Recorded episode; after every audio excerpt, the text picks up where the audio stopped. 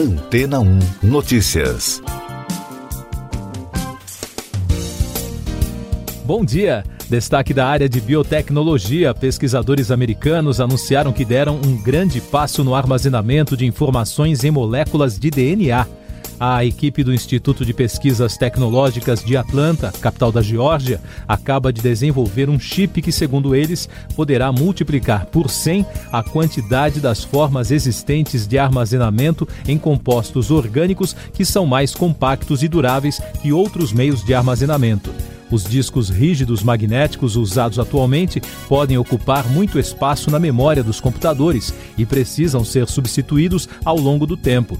Já o uso do meio de armazenagem em moléculas de DNA permitiria arquivar grandes quantidades de informação em espaços minúsculos e, além disso, durariam milhares de anos, segundo as pesquisas. De acordo com o cientista do Instituto, Nicholas Geis, em entrevista à BBC News, depois de adicionar todos os controles eletrônicos, o que está previsto para ser feito ao longo de 2022, a equipe espera aprimorar em cerca de 100 vezes essa tecnologia.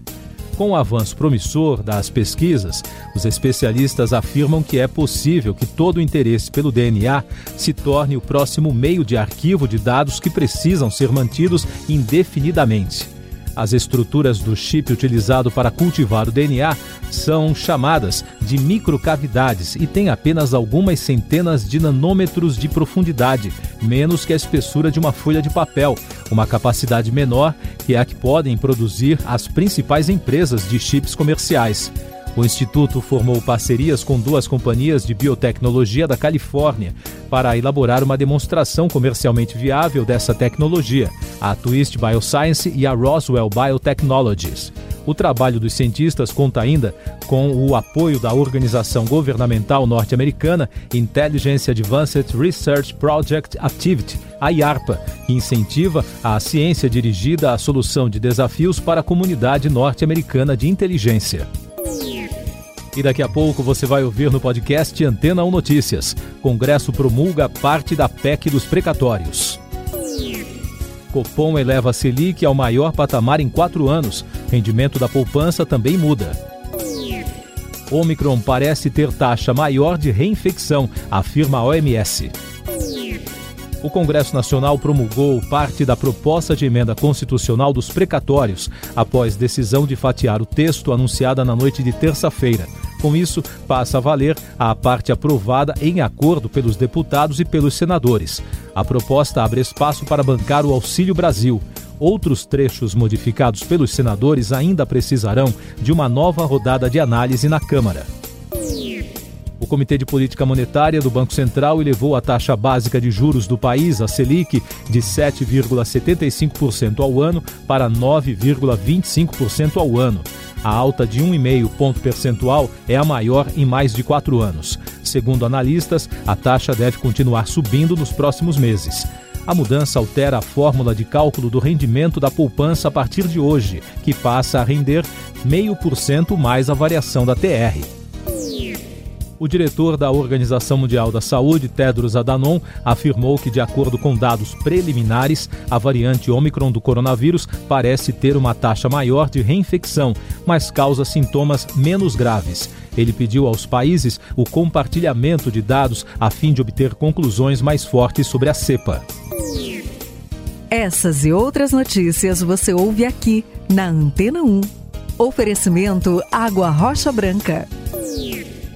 Eu sou João Carlos Santana e você está ouvindo o podcast Antena 1 Notícias, trazendo mais destaques nacionais, porque a quarta-feira foi um dia movimentado no Congresso Nacional com várias votações. No Senado, os parlamentares aprovaram a medida provisória que autoriza fabricantes e importadores de etanol hidratado a vender o produto diretamente aos postos de combustível, sem passar pelas distribuidoras. As mudanças já estavam em vigor desde 12 de agosto. Contudo, para se tornar lei, a proposta precisava ser aprovada em plenário. As mudanças seguem para a sanção do presidente da República. Na área da saúde, a Casa aprovou um projeto que torna obrigatório o sigilo sobre pessoas que vivem com HIV, hepatites crônicas, hanseníase ou tuberculose. A proposta vai à sanção do presidente. Com as novas regras, os dirigentes públicos e privados ficam proibidos de divulgar ou compartilhar informações que permitam identificar a condição desses pacientes. O Senado também aprovou um projeto que retoma a propaganda partidária no rádio e na televisão, que estava extinta desde 2017. A propaganda partidária tem como objetivo divulgar as ações dos partidos, diferente da propaganda eleitoral, que é divulgada para promover candidaturas. A proposta segue agora para sanção. Na Câmara, os deputados concluíram a votação de um projeto que transfere para os municípios a competência de decidir sobre regras de proteção ambiental de margens de rios. As regras eram definidas pelo Código Florestal. O texto segue agora para o gabinete da presidência. Eleições 2022. O ministro do Supremo Tribunal Federal, Luiz Roberto Barroso, determinou o prazo de seis meses antes das eleições de outubro do ano que vem para que as federações partidárias obtenham o registro junto ao Tribunal Superior Eleitoral. As agremiações criadas em setembro permitem a união entre partidos políticos e devem durar pelo menos os quatro anos do mandato. O MDB oficializou na quarta-feira a senadora Simone Tebet como pré-candidata do partido à presidência da República. A formalização aconteceu em Brasília.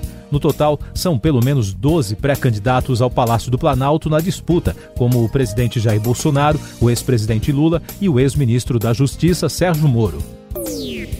Mais destaques nacionais no podcast Antena 1 Notícias. O jurista Miguel Reale Júnior e três senadores que atuaram na CPI da Covid entregaram um pedido de impeachment contra o presidente Jair Bolsonaro.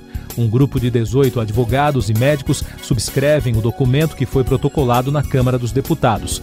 Reale Júnior diz que a responsabilidade da dimensão que tomou a pandemia no país é do chefe do executivo.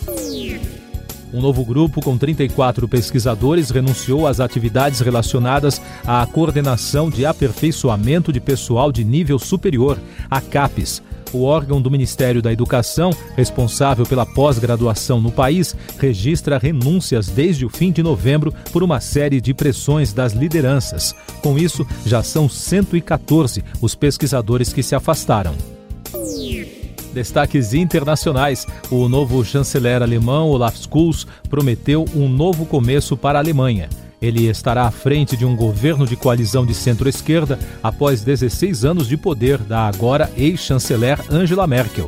A líder conservadora recebeu o sucessor na quarta-feira na chancelaria e pediu a ele que trabalhe pelo bem do país. O presidente dos Estados Unidos, Joe Biden, não perdeu tempo. Ele parabenizou o alemão e disse que pretende desenvolver fortes laços entre Washington e Berlim. A polícia francesa informou que o saudita preso nesta semana no aeroporto Charles de Gaulle, em Paris, não é o suspeito procurado por ter participado do assassinato do jornalista Jamal Khashoggi. O anúncio foi feito na quarta-feira pela Procuradoria-Geral. A confusão ocorreu porque o falso suspeito tem o mesmo nome de um membro da Guarda Real Saudita. O homem foi liberado. O presidente do Peru, Pedro Castilho, terá que prestar depoimento na próxima semana à procuradora-geral do país, Zoraida Ávalos, sobre um escândalo envolvendo o secretário-geral de governo. Na terça-feira, o Congresso peruano rejeitou um pedido de abertura de um processo de impeachment contra o presidente foi o quinto pedido contra um chefe do executivo nos últimos quatro anos. A Covid no mundo.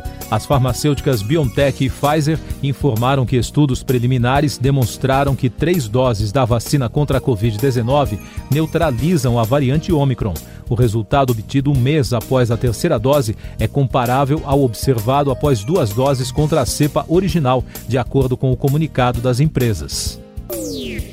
Pesquisadores europeus descobriram uma versão discreta da variante Omicron do coronavírus que não pode ser detectada por meio de testes de PCR. Com isso, a cepa agora se divide em duas categorias, BA1 e BA2. Os cientistas identificaram a nova linhagem na África do Sul, Austrália e no Canadá, de acordo com a análise publicada na plataforma GitHub. O primeiro-ministro britânico Boris Johnson anunciou o retorno de algumas medidas de restrição para conter o avanço da Omicron. O retorno ao trabalho remoto é uma delas e já começa a valer a partir da próxima segunda-feira, dia 13. Durante coletiva de imprensa, Johnson afirmou que cada vez está mais claro que a Omicron se propaga muito mais rápido do que a variante Delta, que é o grande problema para as autoridades sanitárias europeias. No Brasil, o país registrou na quarta-feira 231 mortes por Covid-19 e soma agora 616.298 óbitos desde o início da crise. Os dados apontam que a média móvel de mortes nos últimos sete dias ficou em 183, a mais baixa desde abril de 2020. Em casos confirmados, o Brasil soma mais de 22 milhões e 100 mil, com mais de 10 mil diagnósticos notificados em 24 horas. E o número de pessoas que completaram o esquema vacinal contra a Covid já passa de 138 milhões e 100 mil, o que representa 64,78% da população brasileira. Política Econômica. A Câmara dos Deputados aprovou um projeto de lei que cria regras para a negociação de moedas virtuais. Segundo o texto, os prestadores de serviços de ativos virtuais só poderão operar no país após autorização de órgão da administração pública a ser indicado pelo Poder Executivo. O projeto segue agora para o Senado. Enquanto isso, os senadores Jean Paul Prats e Maria Elisa enviaram um requerimento para a presidência da Casa para uma reunião com a Binance e com o mercado Bitcoin. Também estão convidados o Banco Central, a Comissão de Valores Mobiliários, o Banco BTG Pactual e a Febraban. O objetivo é debater a regulamentação do mercado de criptomoedas no país. O Senado também aprovou um projeto que cria novas regras para o mercado de câmbio e para a circulação de capital estrangeiro no Brasil. A nova legislação permite a abertura por pessoas físicas e empresas de contas em moeda estrangeira. Caberá ao Banco Central regulamentar essas contas. O texto segue para a sanção do presidente. Outros destaques do noticiário econômico, segundo dados divulgados pelo Instituto Brasileiro de Geografia e Estatística, o IBGE, as vendas do comércio varejista caíram 0,1% em outubro na comparação com setembro foi a terceira retração mensal consecutiva. O resultado veio abaixo do esperado.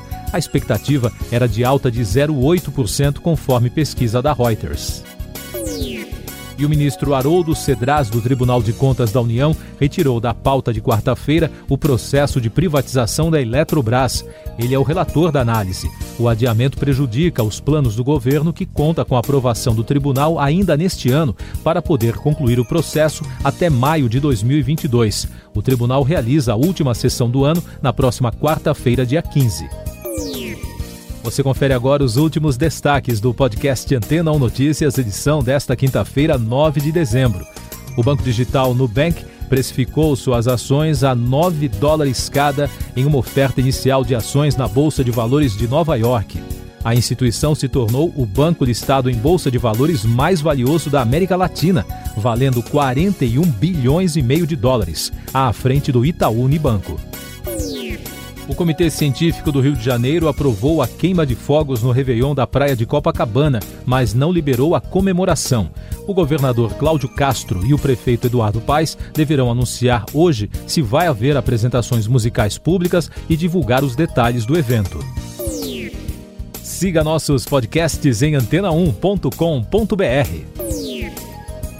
Este foi o resumo das notícias que foram ao ar hoje na Antena 1.